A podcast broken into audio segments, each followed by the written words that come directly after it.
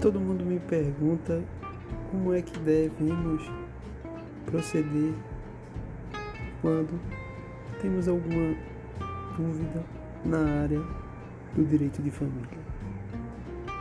Pais que não pagam pensões, mães que não querem que o filho receba a visita dos pais, entre outros problemas. Pensando nisso, eu propus a ideia de lançar esse podcast para tirar suas dúvidas básicas sobre o direito de família e como devemos atuar nessa área tão complicada.